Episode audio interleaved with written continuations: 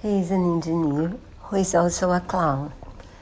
And he found his other vocation visiting children as a clown in hospitals. He was afraid of mixing his two lives